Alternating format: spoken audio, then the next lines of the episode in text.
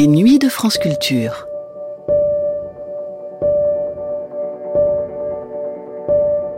Les nuits de France Culture, une mémoire radiophonique.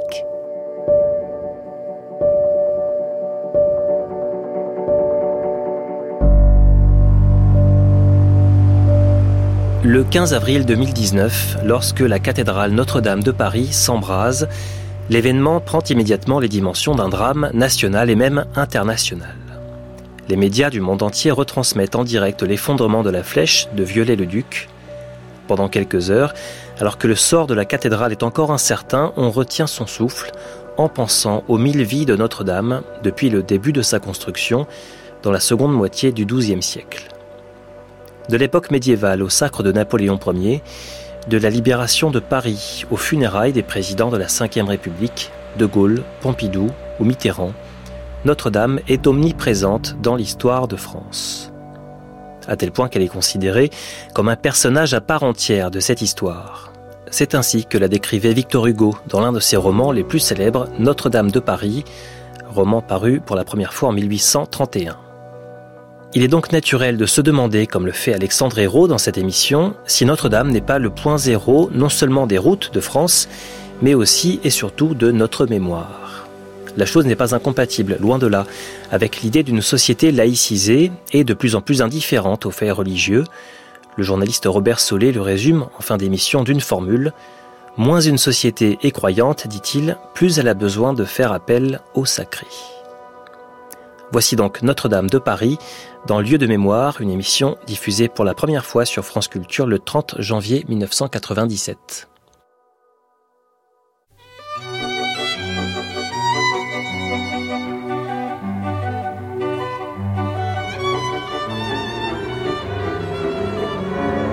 Lieu de mémoire, Notre-Dame de Paris, par Alexandre Hérault et Marie-Christine Closet.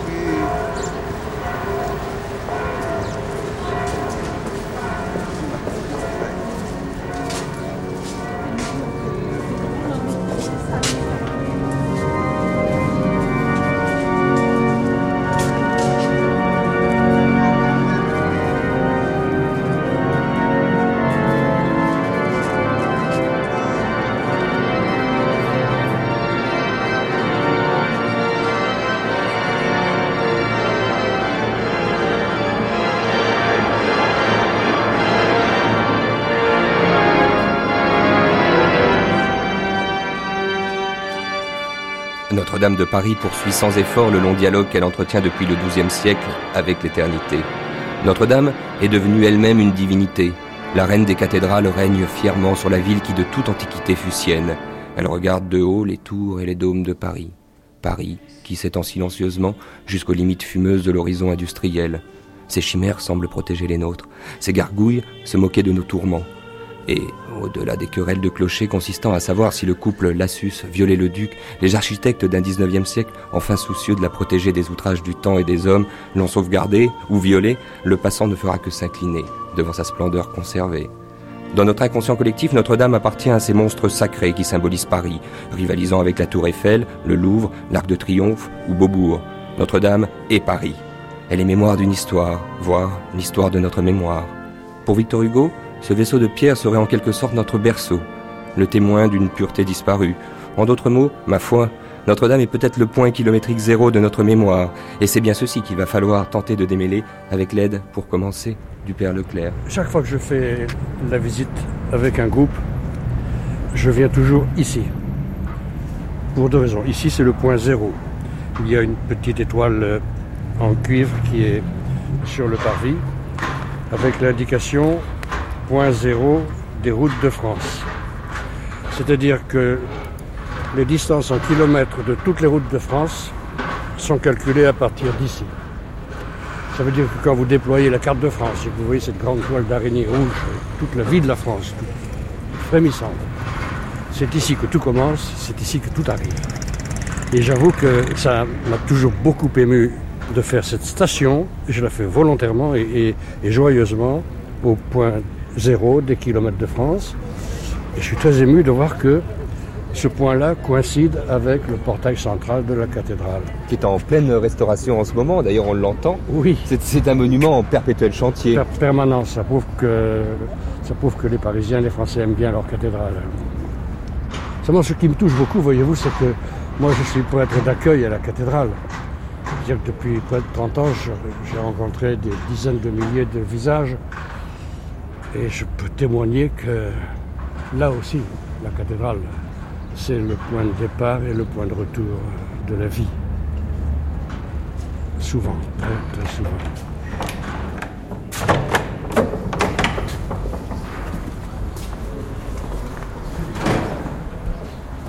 Est-ce que le directeur des archives nationales que vous êtes, Alain Erland Brandenburg, validerait la formule qui consisterait à dire que Notre-Dame de Paris serait le point kilométrique zéro de notre mémoire C'est toujours très difficile à dire, euh, parce que ce qu'on appelle aujourd'hui les lieux de mémoire tendent à, par un phénomène de, dispersion, à prendre en compte toute l'histoire. Euh, ce qui serait intéressant, parce qu'on pense que Notre-Dame de Paris, euh, elle était construite en 1160, commencée en 1160. Mais les gens n'imaginent pas qu'il y avait avant une autre cathédrale qui remonte à l'origine même du christianisme, ces rapports nouveaux entre la cité, euh, le pouvoir politique et puis le bâtiment euh, religieux dans lequel on entre. Donc c'est évident que ceci euh, pourrait donner à Notre-Dame de Paris cette dimension. Mais il est certain qu'à Paris, c'est bien ça. Aujourd'hui, on focalise sur certains monuments. On aime Notre-Dame de, de Paris, euh, nos contemporains ne se sont pas appropriés euh, la cathédrale d'Amiens, alors qu'ils s'approprient euh, la cathédrale de Paris? À tel point que ce à quoi nous assistons est tout à fait extraordinaire, c'est-à-dire que le clergé est obligé d'ouvrir la porte du sanctuaire. C'est très récent. C'est un phénomène extrêmement, extrêmement intéressant. Les gens se sont appropriés Notre-Dame de Paris.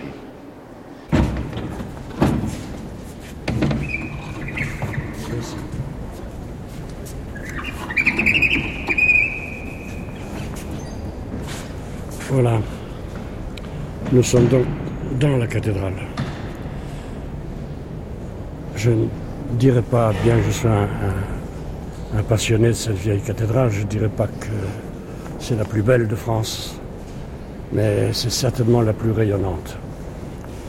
Ce que cette cathédrale peut avoir comme prestige sur Paris, au-delà de Paris, au-delà même des frontières de France, c'est tout simplement inouï j'ai été quelquefois bouleversé par les témoignages que je recevais de gens qui avaient fait 4000 km, qui arrivaient de Boston, qui arrivaient de... pour venir à Notre-Dame de Paris. Elle représente quoi pour eux? Je ne sais pas. Il y a. C'est le haut lieu, le high place, le lieu sacré. Il y a toute la réputation qu'en huit siècles, elle a accumulé, elle est poreuse, elle est rayonnante. C'est Notre-Dame, qu'est-ce que vous voulez que je vous dise? Quand on dit Notre-Dame, euh, il y a des résonances dans la multitude, dans la conscience collective, vous savez. Alors quelles sont les images qui, reviennent? Ils vous parlent de quoi ces, ces, touristes ou ces visiteurs? Puisque je crois que vous préférez le terme visiteur que touriste. Oui, bien sûr, oui. oui, oui. Marqué, on entre à Notre-Dame en visiteur et on repart en pèlerin. Je leur dis toujours, euh, vous êtes venus pour visiter un monument, vous verrez, quand vous sortirez d'ici, vous aurez rencontré quelqu'un.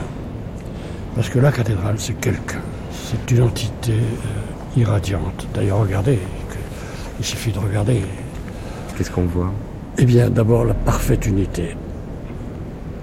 La parfaite unité, il n'y a aucune retouche. Ils ont posé la première pierre là-bas, tout en haut derrière le chœur. Ils ont posé la première pierre en 1163. En 1250, ils étaient au sommet des tours. Regardez bien, levez le front. C'est considérable ce qu'on a sous les yeux. C'est une des toutes premières expériences de l'époque où le roman a basculé dans le gothique. Donc été l'époque de la folie, le pari, le défi. On parie de créer le sentiment d'éternité à partir de, la voûte solennelle.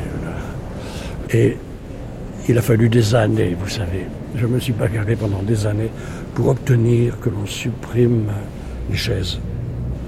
Parce qu'il n'y a rien de plus absurde qu'une chaise vide. Et, et vraiment, euh, maintenant qu'il n'y a plus les chaises, on a ce qu'avait tout le petit peuple du Moyen Âge quand il entrait dans sa cathédrale, ce grand espace de liberté, ce vaste espace de liberté. Au Moyen Âge, la cathédrale n'est pas du tout ce que nous, nous en avons fait. Une espèce de lieu de culte, on ne touche à rien. Au Moyen Âge, c'était la maison du peuple. La cathédrale était enserrée par euh, des tas de petites maisons. Là, à la base de la, de Nord, là-bas, dans le transept nord, il y avait tous les lits des enfants trouvés, avec les nourrices et toutes les grandes dames de la société qui venaient se renseigner sur les petits, savoir si elles pourraient participer à l'éducation d'un enfant, etc. Enfin, c'est un brouhaha permanent. Les prostituées n'étaient pas étrangères à la cathédrale. C'est vous dire que c'était ici la vie. Le sueur et les larmes.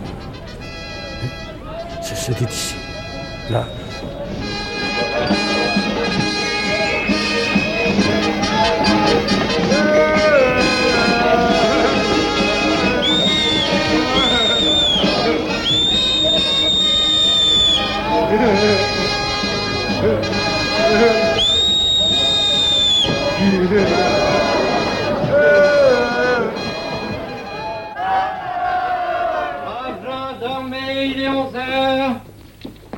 11 heures, braves gens, dormez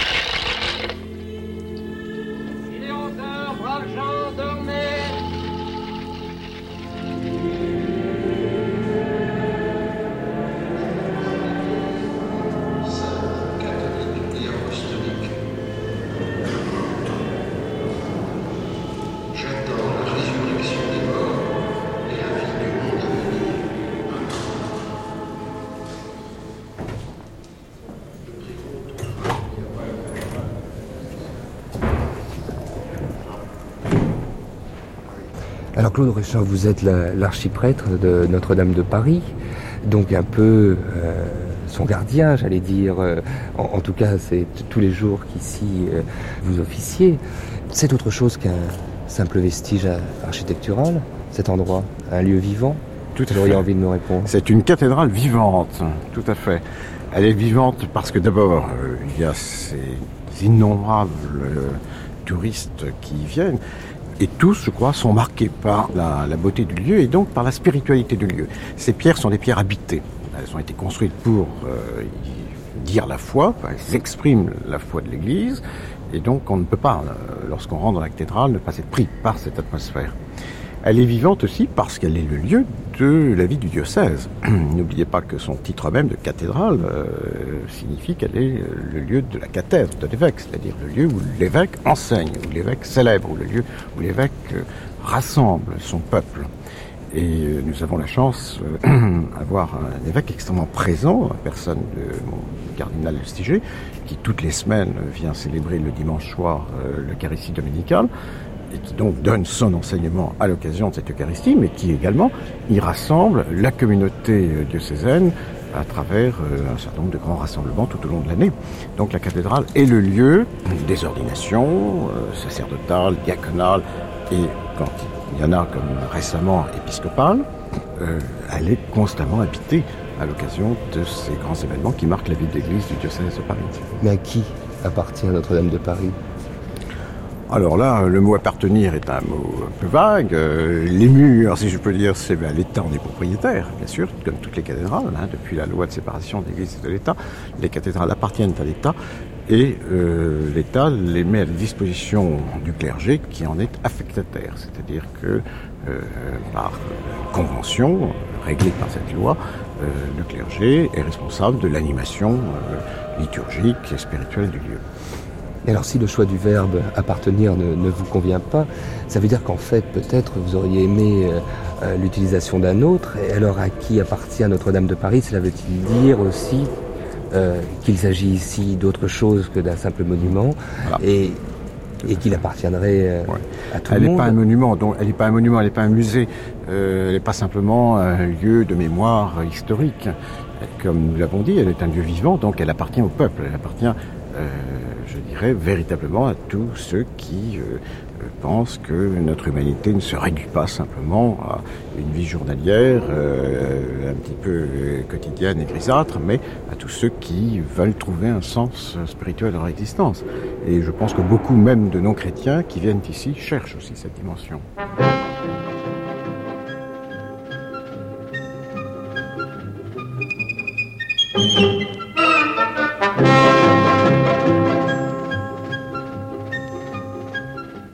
Spectacle, Monique Verger s'est intéressée à la féerie de Notre-Dame.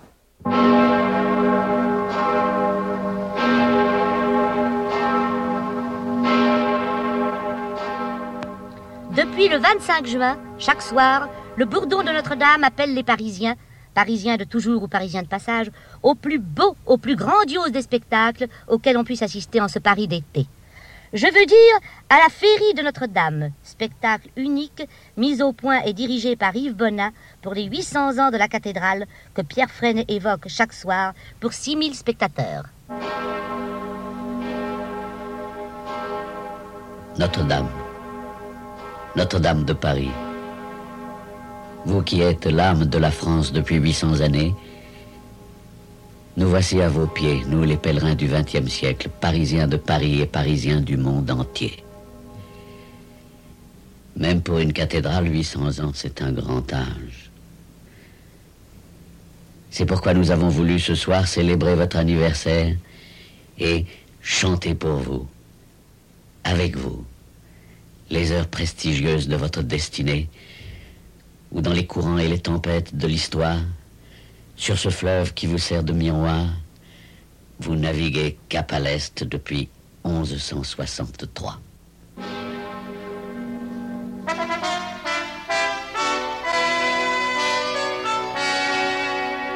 Bernard Foncarny, il y a un endroit qui euh, a toute votre faveur pour découvrir euh, le, le monument. Il y en a de, de multiples. Attendez une seconde. je prends,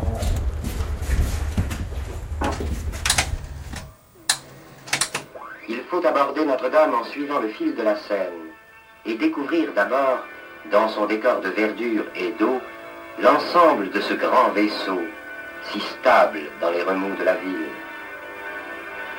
Cette façade méridionale offerte au fleuve est un enchantement.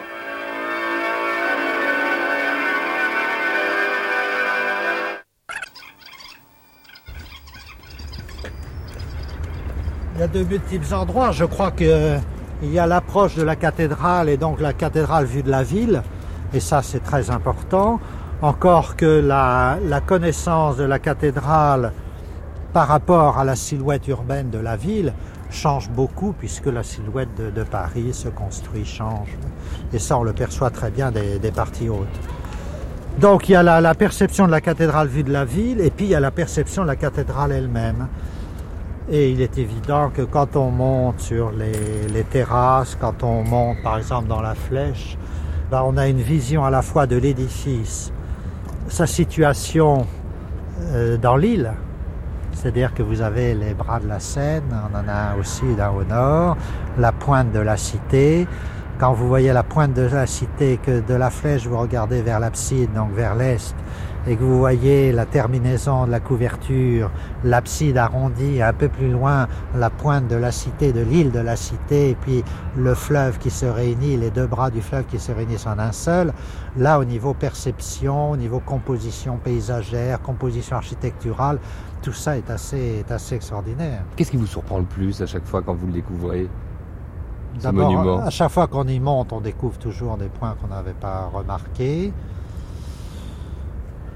Euh, c'est un peu complexe. euh, il y a à la fois euh, le rappel permanent de ces hommes qui n'avaient pas de computer, mais qui avaient une telle connaissance empirique ou par l'expérience de la construction, car ils ont construit des choses de même osées, avec des moyens simples. Et qu'ils y soient arrivés sans difficulté majeure, sans, sans pépin. Donc c'est, ça, ça, c'est déjà.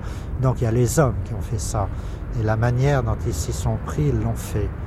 Ça c'est un, un premier aspect des choses. Le second aspect tout de même, l'architecture même, donc la volumétrie, la volumétrie intérieure, la volumétrie extérieure. Quand je disais tout à l'heure la perception de la ville par rapport à la cité, c'est bien le monument architectural dans la cité. Et ça, ça compte beaucoup. Il dominait, il dominait toute la ville. Pensez au Moyen Âge, on n'avait pas les Invalides, on n'avait pas la Tour Eiffel, on n'avait pas Montparnasse, on n'avait pas Beaubourg. Donc c'était un, monument qui dominait dans la silhouette de la ville. hein. Donc c'est tout de même très important. Et puis alors, moi, il y a une chose qui m'émerveille vraiment, c'est que dans ces édifices, on a des problèmes de poussée de voûte à grande hauteur, etc., les contrebutements de ces poussées de voûte. Tout ça est fait à Paris avec toute une architecture de contrebutement, d'arc-boutants, qui sont euh, architecturalement, euh, physiquement magnifiques à regarder et qui techniquement sont également des merveilles de technique. C'est tout de même extraordinaire de voir qu'au XIIe, XIIIe siècle, ces hommes de l'art n'ont pas mis de superflu. Ils ont fait une épure, hein, c'est presque l'équivalent d'une épure. Aujourd'hui, un ingénieur peut-être, avec tous les coefficients de sécurité qu'on doit respecter, etc., serait peut-être, arriverait peut-être à une chose plus grosse, plus importante. Donc vous voyez, et ça je trouve ça extraordinaire, fait avec peu de moyens d'arriver à une perfection. Une perfection, une simplicité de moyens et une épure.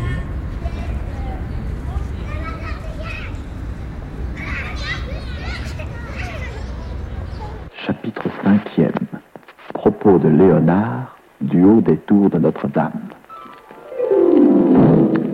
Je quittai donc le 43 rue du Dragon, pris la rue de Bussy, la rue Dauphine, le pont Neuf, et après avoir traversé selon mon habitude le palais de justice de part en part, j'arrivai à Notre-Dame, monté à la tour sud.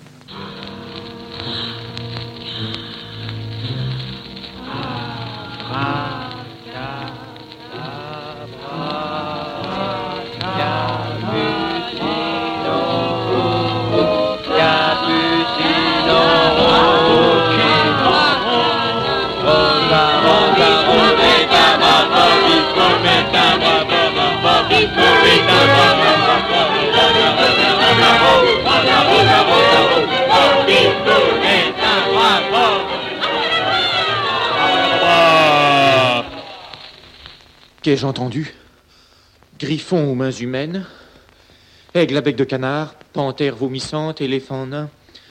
Euh, si les pierres parlent, on doit leur voir bouger les lèvres. J'inspectais les gargouilles au garde à vous dans leur poussure. Ah, ah, et, et rien qui bouge. Oh, je, je de- décidai d'interpeller. Vous, vous payez ma tête. Euh, monsieur l'interstice. Monsieur le barolier. La chimère inconnue. Très obligé, monsieur Quoi, quelqu'un? Ne coupez pas.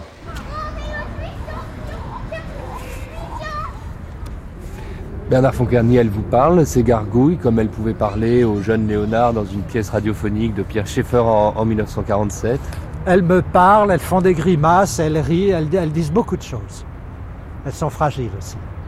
Il faut les surveiller. Mais les surveiller dans le- sous l'angle de leur santé.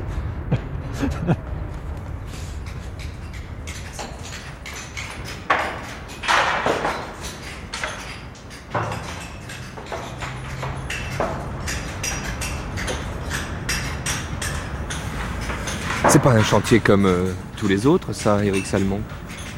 Ouais, c'est vrai qu'on est un peu privilégié ici, puisqu'on travaille sur Notre-Dame de Paris. Un bâtiment de 800 ans, mais on n'en trouve pas beaucoup. Euh, privilégié, euh, on exerce avant tout un métier, et on essaye de bien le faire, que ce soit Notre-Dame ou un autre chantier, on essaye de respecter le métier avant tout. Vous allez rester jusqu'en 2001 ici? Encore 5 ans? Bah, ça fait déjà 5 ans, oui, on a commencé en janvier 92. Ça fait, euh, en, ce moment, ça fait 5 ans qu'on travaille sur le site. Et on espère y travailler le plus longtemps possible. oui. Mais à mon avis, même 10 ans euh, ne suffirait pas pour restaurer tout Notre-Dame. Il faudrait beaucoup plus de temps.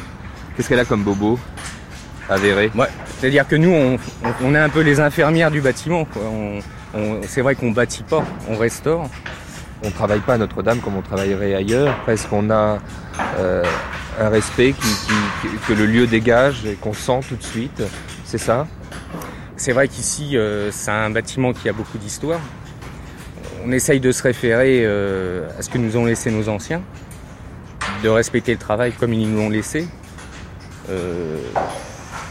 c'est vrai que c'est impressionnant parce qu'un bâtiment de cette taille, on en a très peu en France et dans le monde. Donc c'est toujours vraiment euh, on n'a jamais vraiment tout vu sur le chantier. Tous les jours on découvre quelque chose, tous les jours on apprend et c'est ce qui fait l'intérêt du bâtiment. Dans le Paris de Notre-Dame, de Notre-Dame de Paris, il y a un qu'on a plein le dos, porter Notre-Dame sur son dos. Il se prend pour Quasimodo, regarde dans l'air la vie qui grouille, au lieu de faire des ronds dans l'eau. Tu peux pas vivre comme une grenouille, moitié sur terre, moitié sur l'eau. Moi je pourrais faire rester là-haut, dans le jardin. 打一耳进来，呃，那个他抽一个。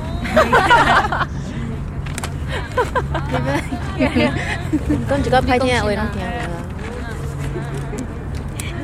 Notre Dame is beautiful. Where? I said Notre Dame is beautiful. Oh, it's, it's, it's fantastic.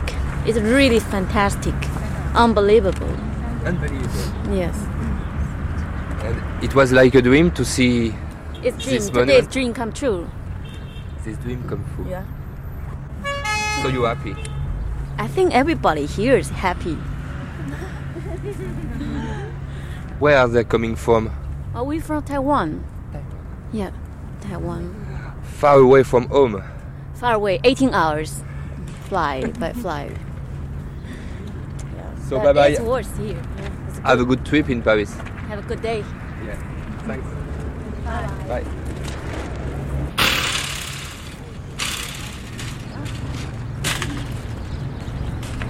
Vous parlez français? Euh, oui, oui. J'habite Paris. Ah, vous habitez Paris Oui. Alors, mais qu'est-ce qui vous prend alors de venir euh, comme ça à l'ombre des, des tours de Notre-Dame? C'est un lieu que, qui souvent euh, vous fait vous arrêter, Mais c'est bizarre. méditer. Oui.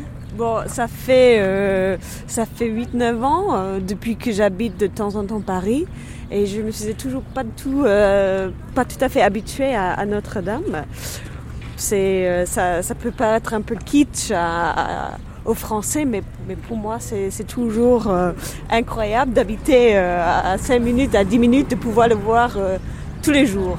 Là, vous jouez aux touristes en fait quand vous êtes ici Mais non, c'est pas jouer au touriste, c'est quand on est étranger et on habite à l'étranger, il faut quand même se pousser, de se rendre compte de, de tous les merveilles du pays où on habite, sinon c'est pas la peine d'habiter à l'étranger. Donc moi j'essaie quand je suis près de Notre-Dame de regarder et de, de me dire waouh, je suis là, je vois Notre-Dame, euh, mes amis, euh, waouh, exactement.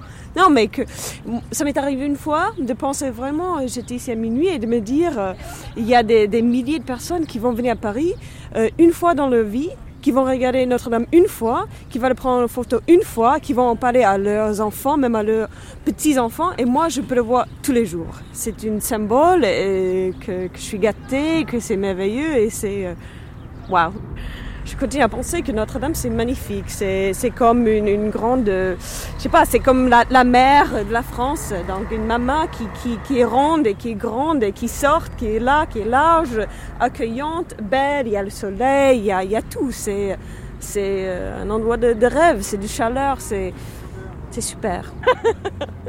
On est en train de gêner les gens qui, qui- qui prennent Ah, justement des photos. Je vais peut-être vous laisser avec votre Herald Tribune Ah, finir votre euh, moment de détente dans la journée. Merci beaucoup.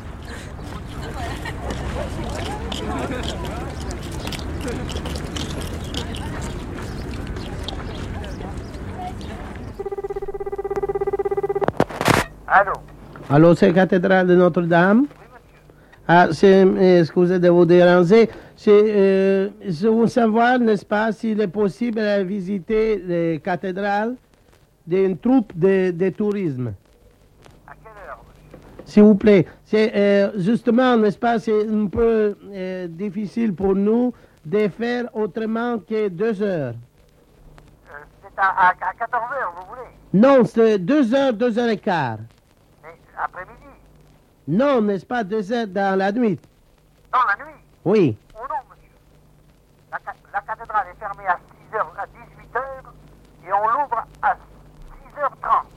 Oui. Non, mais parce que, n'est-ce pas, c'est une troupe de, de tourisme fermé. de 60 personnes. Monsieur, ça n'a pas d'importance. Et alors, il- n'est-ce pas, il fait tous les tours de Paris, Pigalle, n'est-ce pas, Montmartre, Montparnasse, et après, il voudrait venir, n'est-ce pas, euh, visiter euh, la cathédrale. Mais monsieur, qui êtes-vous? Max Pro, oui, c'est organiser le, le circuit euh, Paris-Canaille. Ah oui. Vous croyez que Notre-Dame, c'est comme Pigalle?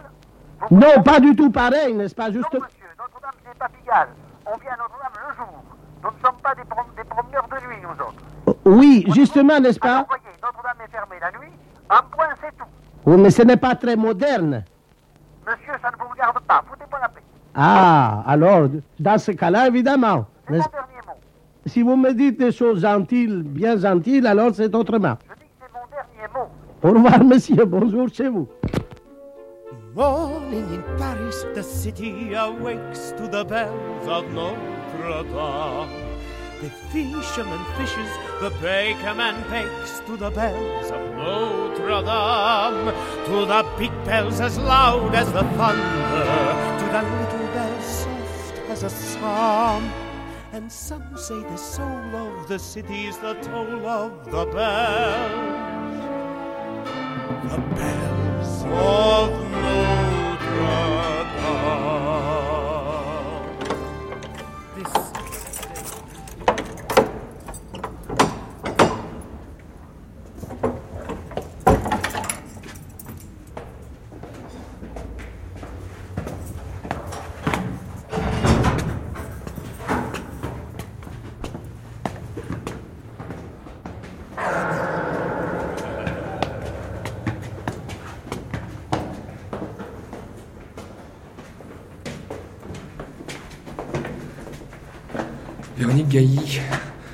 Le rôle euh, du conservateur de Notre-Dame de Paris est-il, euh, entre autres, de conserver, là on est dans une des tours de, de la façade occidentale, euh, toutes ces inscriptions qui sont, euh, qui sont marquées sur ces murs d'amoureux, certainement, non Il y en a partout, je vois.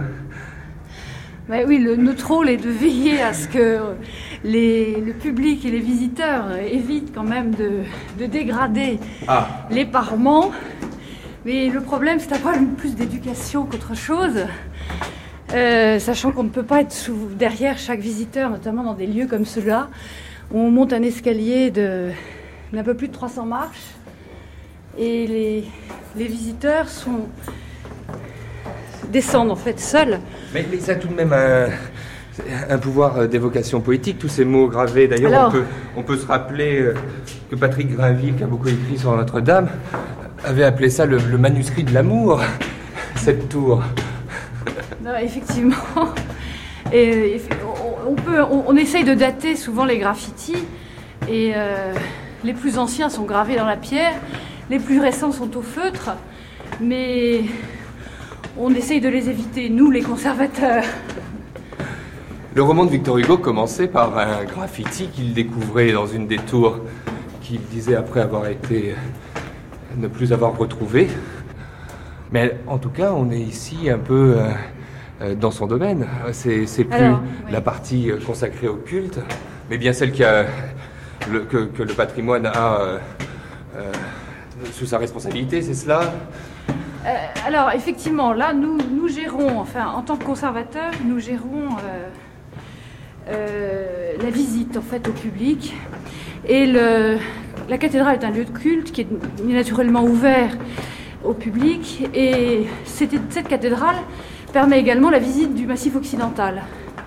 Donc, les visiteurs accèdent par la tour nord, celle qui est le long de la rue du cloître Notre-Dame, atteignent la galerie en fait des chimères et vont euh, visiter l'intérieur de la tour sud où se trouvent les cloches, notamment le bourdon et son beffroi. Alors là justement on vient d'arriver dans cette superbe pièce qui est euh, située sous le beffroi, c'est-à-dire la charpente qui supporte les, les cloches de cette tour dans laquelle nous montons.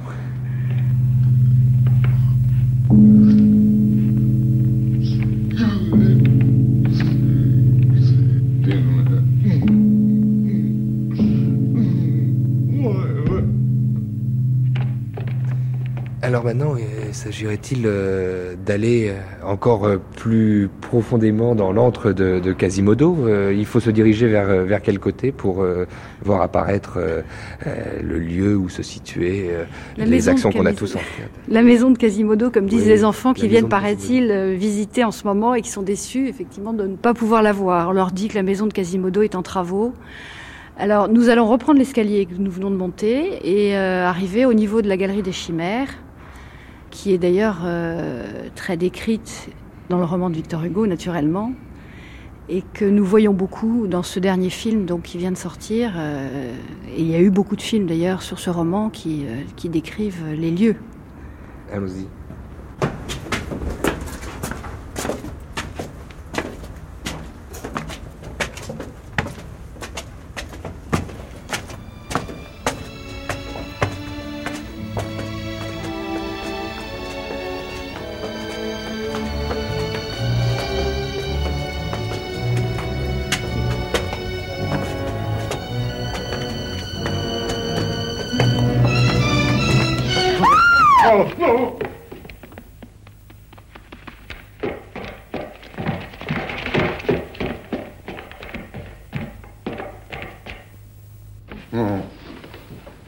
Pourquoi te caches-tu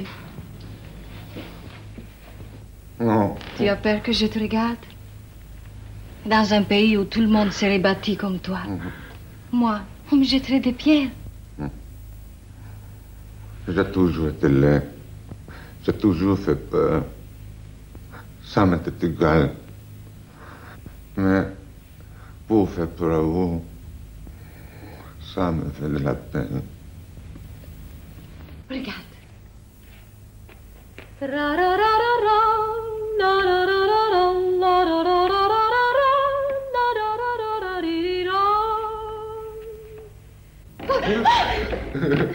Oh, c'est, la grosse Marie. C'est elle qui m'a rendu sourd. Mais on est toujours amis.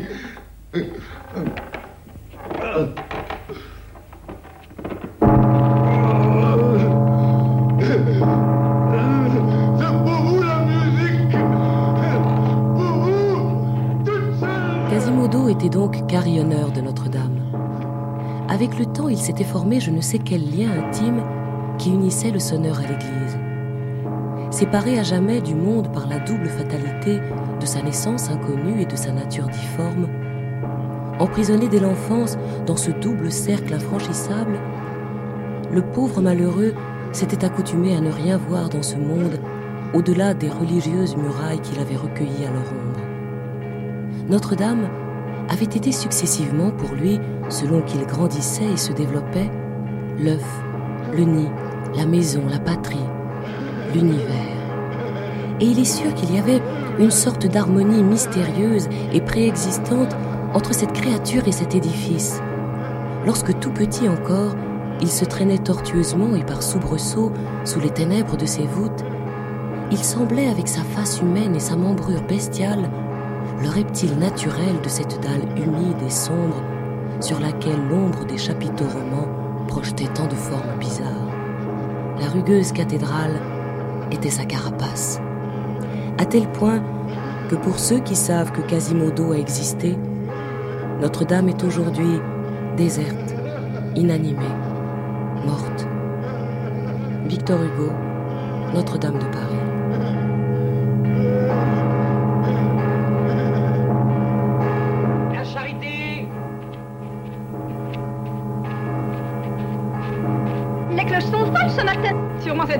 Qui les fait danser. Quand la reine est belle, la musique est gaie, la charité.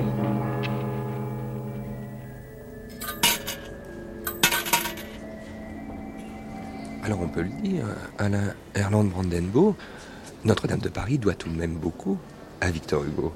Il est, il est évident que le roman de Victor Hugo, euh, en France, c'est quand même le premier grand roman historique C'est du Victor Hugo avec une puissance d'imagination euh, extraordinaire, une, une mise en œuvre non moins étonnante.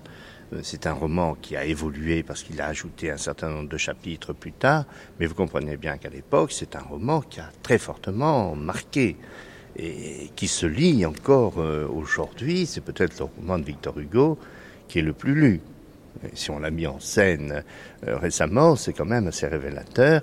Les différents personnages qu'il a créés sont devenus un peu emblématiques de la conception que nous avons nous aujourd'hui du Moyen Âge, mais de la conception qu'il a créée lui ainsi.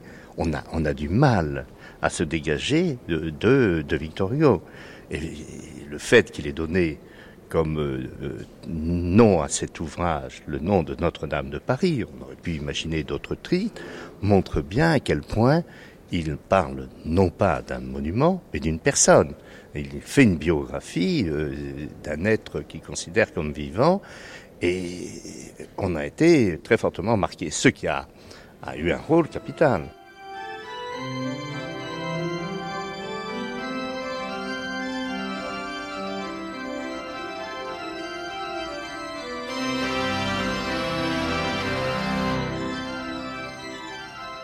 Sans doute c'est encore aujourd'hui un majestueux et sublime édifice que l'église de Notre-Dame de Paris. Mais si belle qu'elle se soit conservée en vieillissant, il est difficile de ne pas soupirer, de ne pas s'indigner devant les dégradations, les mutilations sans nombre que simultanément le temps et les hommes ont fait subir au vénérable monument. Sans respect pour Charlemagne, qui en avait posé la première pierre, pour Philippe Auguste, qui en avait posé la dernière.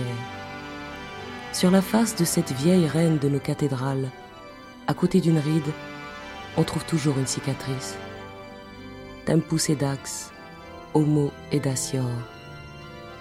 Ce que je traduirais volontiers ainsi, le temps est aveugle, l'homme est stupide. Victor Hugo, Notre-Dame de Paris.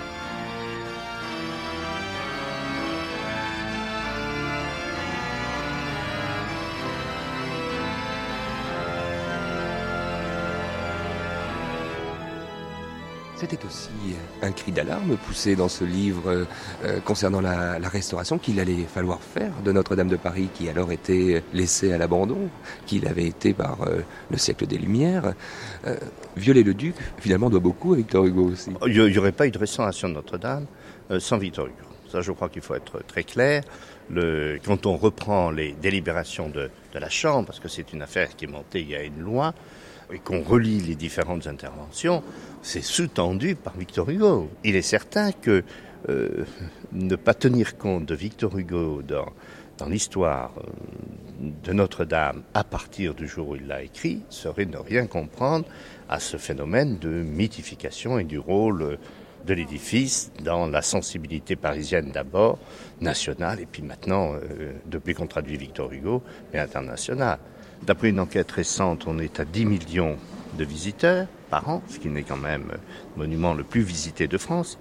On, nous dira qu'il est gratuit, évidemment. Qu'est-ce qui pousse ces, ces gens-là? Qu'est-ce qui... Euh, c'est évidemment du domaine du mythe, quand ils viennent pour la première fois, mais quand ils viennent pour la seconde, il s'est passé quelque chose d'autre que personnellement, je ne m'explique, enfin que je m'explique difficilement, qu'il faut constater qu'il mériterait d'être d'être analysé.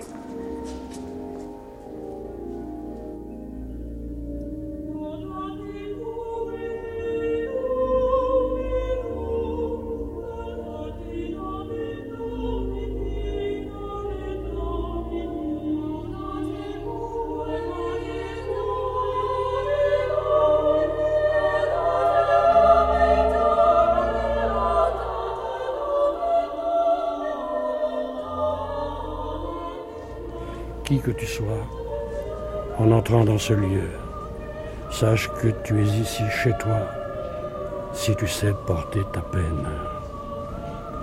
Voilà quelques petits vers, une toute petite strophe qui vous résume toute la cathédrale, tout l'homme et tout Dieu ici.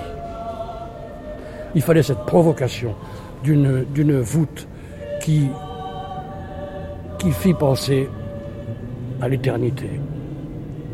à la démesure de Dieu, pour que l'homme tout petit, tout d'un coup, entrant ici, bondisse au-delà de son sac de peau hein, et devienne tout d'un coup à la mesure de ce Dieu-là. Je dis ce Dieu-là en vous montrant la voûte, en vous montrant les colonnes et les piliers. C'est ça le mystère de Notre-Dame.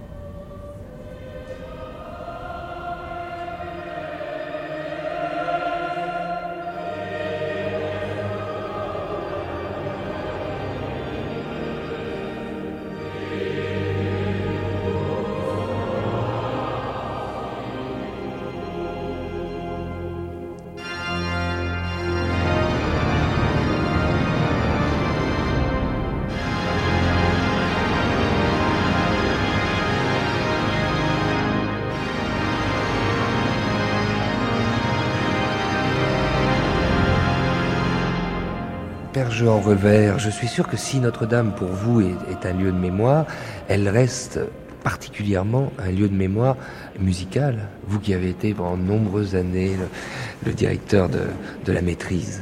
Oui, bien sûr, bien sûr. Vous pensez que dans la multitude de ceux qui viennent ici euh, en, en simples visiteurs, euh, certains ne viennent peut-être qu'avec le souhait d'écouter les grandes orgues? Oui, c'est sûr, c'est sûr.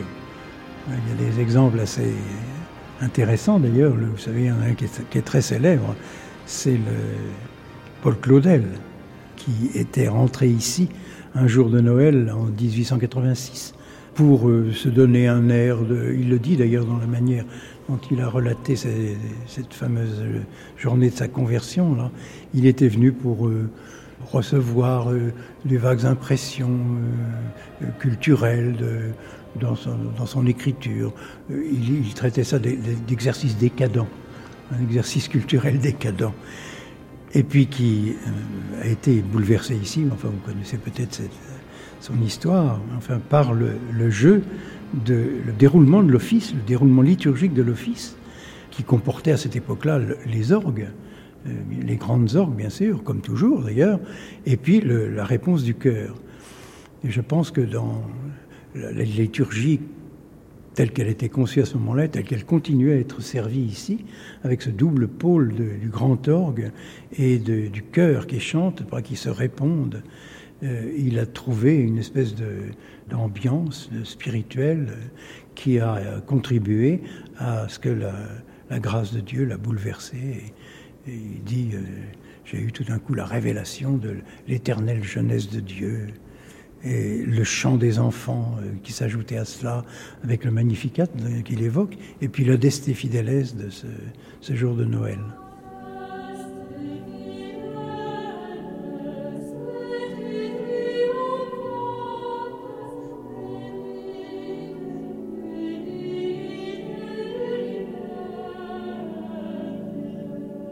Notre-Dame, la vieille maison vénérable dans le sein de qui j'ai été conçue une seconde fois c'est mélangé à ces ténèbres que j'ai reçu l'étincelle séminale et la respiration essentielle. Elle a été pour moi l'asile, la chair, la maison, le docteur et la nourrice. Paul Claudel.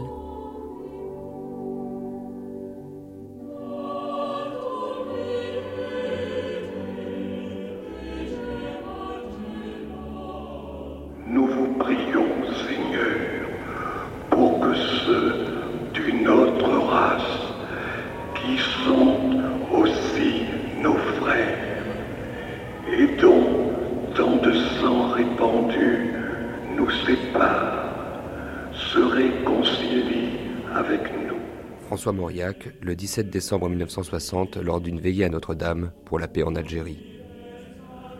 Nous vous demandons de hâter cette heure.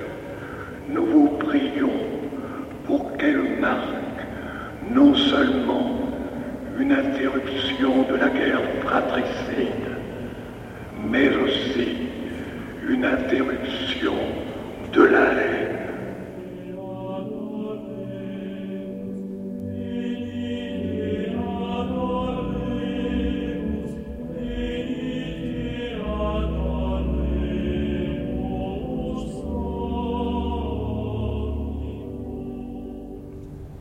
Claude alors Notre-Dame a toujours vécu euh, au rythme des, des, joies et des douleurs euh, de, de, la nation. Il y a exactement un an, en face de nous, puisque euh, nous sommes là devant la, la Pietà, se déroulait un office religieux particulier, Ouais. puisqu'il s'agissait bien de la, la cérémonie en hommage. La messe euh, qui était euh, en souvenir de M. Mitterrand, dont les obsèques se déroulaient au même moment euh, dans sa ville natale de Jarnac. Oui, Tout à fait.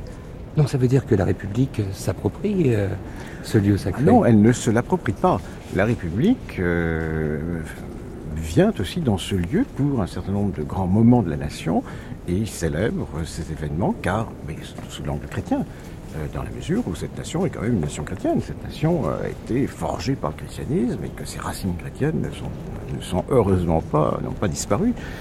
Et on voit que même la République, quand elle veut rendre hommage à tel ou tel de ses serviteurs, euh, eh bien, demande à la cathédrale de remplir son office qui est celui de pouvoir rendre, euh, dans le cas des obsèques, euh, l'hommage au corps ou à la mémoire de celui qui vient de disparaître.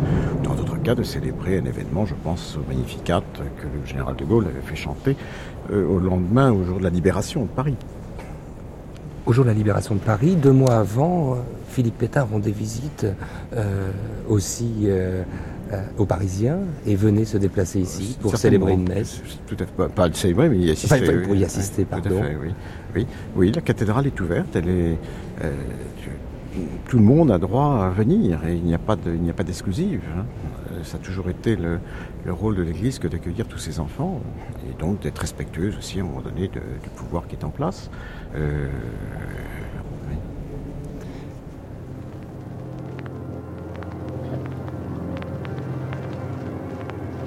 Le maréchal, en saluant le clergé qui s'incline profondément devant lui, a, je le répète, le visage contracté par l'émotion.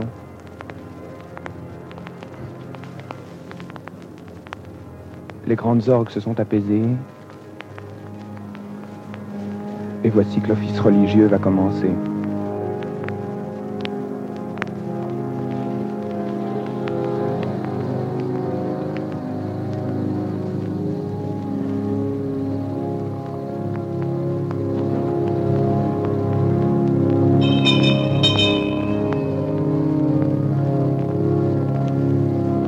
Le maréchal, regardant vers l'autel, fait un large signe de croix et son regard rêveur se promène sur les hautes voûtes.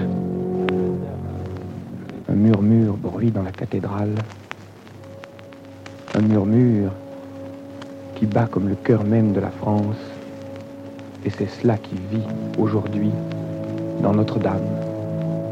Où pouvait mieux se réaliser l'unité française que dans une cathédrale sous ses voûtes profondes Aujourd'hui, par le privilège de l'histoire, notre maréchal revient à Paris et il retrouve ici pour l'unité française l'atmosphère qui devait accompagner Jeanne d'Arc quand elle accompagnait son petit roi un jour par la main pour lui dire que la France, même petite, même vaincue, demeurait une grande personne, une noble personne et que ses malheurs la grandissaient au lieu de la diminuer. La présence de notre maréchal ici à Paris n'est pas un simple aller-retour, c'est un rendez-vous éternel et les Français maintenant savent qu'il n'y a plus de démarcation possible de limite possible, qu'il n'y a qu'une seule âme française, cette âme que nous avons vue vibrer, que nous avons entendue, que nous avons vue même ici à Paris sous les voûtes sacrées de Notre-Dame.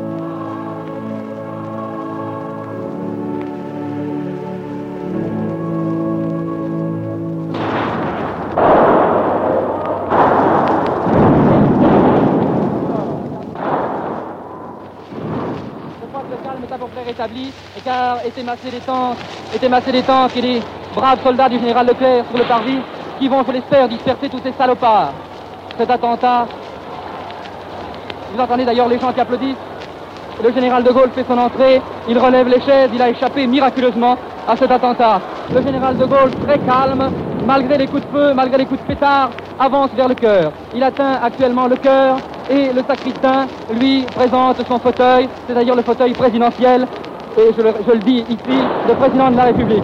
Il se tient droit sous la mitraille, il est vraiment magnifique. Les gens se camouflent sous les chaises, les gens se camouflent sous les chaises, mais heureusement, mes chers auditeurs, tout au moins, tout au moins dans l'église, tout au moins dans l'église, il n'y a pas, il n'y a pas tout au moins dans l'église, il n'y a pas de victimes jusqu'à présent. Ces bandes de salauds qui tirent depuis déjà deux trois jours sur les toits. Quelques-uns s'étaient dissimulés dans les galeries et avaient essayé de faire le coup de feu sur le général de Gaulle jusque dans l'église même, profanant ainsi ce lieu sacré, cette cathédrale, cette cathédrale de Paris, cette cathédrale de France, qui a vu tant de téléhommes de gloire se dérouler, entre autres celui de 1914-1918, où elle a reçu le général Foch, qui était victorieux comme l'est aujourd'hui le général de Gaulle, et qui rentre en vainqueur, en libérateur, dans Paris, capitale de la France, et dans Notre-Dame, cathédrale de France.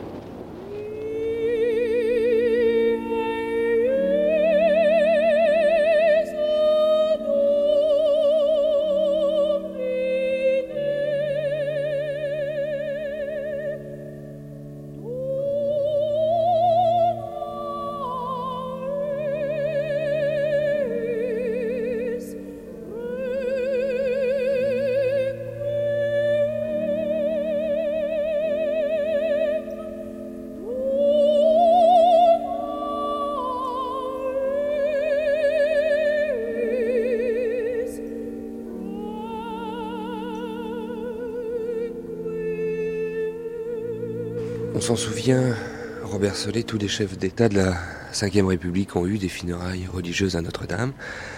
Très précisément, l'année dernière, vous écriviez dans Le Monde un article vous aviez baptisé La République à Notre-Dame. Vous analysiez le fait que les funérailles de François Mitterrand avaient choqué plus d'un militant de la gauche laïque. Finalement, la messe solennelle à Notre-Dame serait-elle devenue une sorte de rituel républicain? Elle a tendance à le devenir. Moi, ce qui me frappe beaucoup, c'est que pour l'investiture de François Mitterrand en 1981, la République a été capable d'organiser une sorte de, grand-messe laïque au Panthéon. Mais pour la mort de François Mitterrand, la République a eu besoin de Notre-Dame de Paris en quelque sorte, comme si elle était trop pauvre en rituels et en croyances pour pouvoir enterrer elle-même un ancien chef de l'État sans le secours de la religion. Alors ça veut dire quoi? Ça, veut dire que Notre-Dame de Paris est devenue le cœur de la France, pour reprendre l'expression de Victor Hugo? Dans toutes les grandes circonstances, Notre-Dame de Paris a joué, a joué un rôle central. Seulement, nous sommes en 1996, nous sommes dans un régime de séparation de l'Église et de l'État, et la France donne très bizarrement, donne, donne une image très paradoxale. Ce pays de séparation de l'Église et de l'État est le pays qui organise la manifestation la plus catholique, la plus religieuse pour enterrer un chef de l'État. Ça veut dire peut-être aussi, euh, Robert Solé, que Notre-Dame de Paris est autre chose qu'une simple cathédrale pour les Français. Elle est autre chose et elle a un rôle que nul autre ne peut remplir, si vous voulez, en France. Mais ça ne veut pas du tout dire que, la France devient plus catholique. Ce n'est pas parce qu'on va à Notre-Dame pour une célébration de ce genre que la France est plus catholique. Je dirais au contraire. C'est probablement parce que l'Église a moins d'influence dans la société, sur la société, moins d'influence sur ses propres fidèles. C'est parce que l'Église catholique fait moins peur qu'on peut, au fond, faire appel à elle, à Notre-Dame de Paris, et euh, souvenez-vous, le seul discours officiel prononcé à l'occasion des funérailles de François Mitterrand a été prononcé à Notre-Dame de Paris par le cardinal Lustiger. Moins une société croyante, plus elle a besoin de faire appel au sacré, et pour ça Notre-Dame de Paris est un lieu magnifique, c'est le lieu idéal.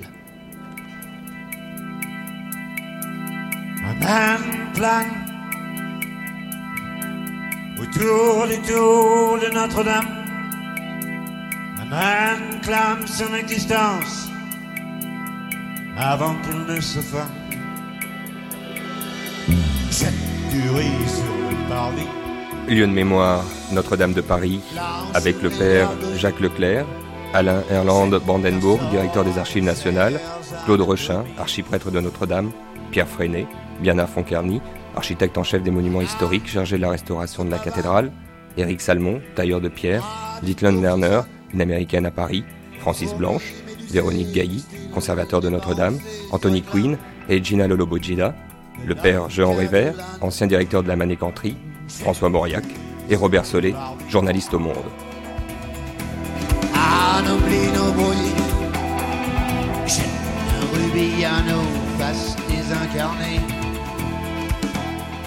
Archivina réactivé par Rosanne Lelièvre avec la voix de Sonia Emmanuel.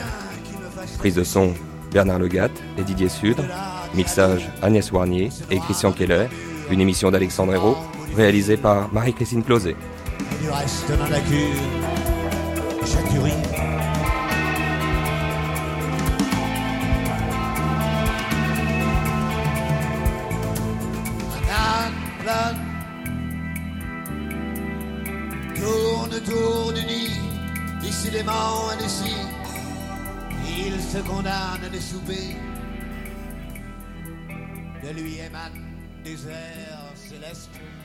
Cette émission a été diffusée pour la première fois sur France Culture le 30 janvier 1997.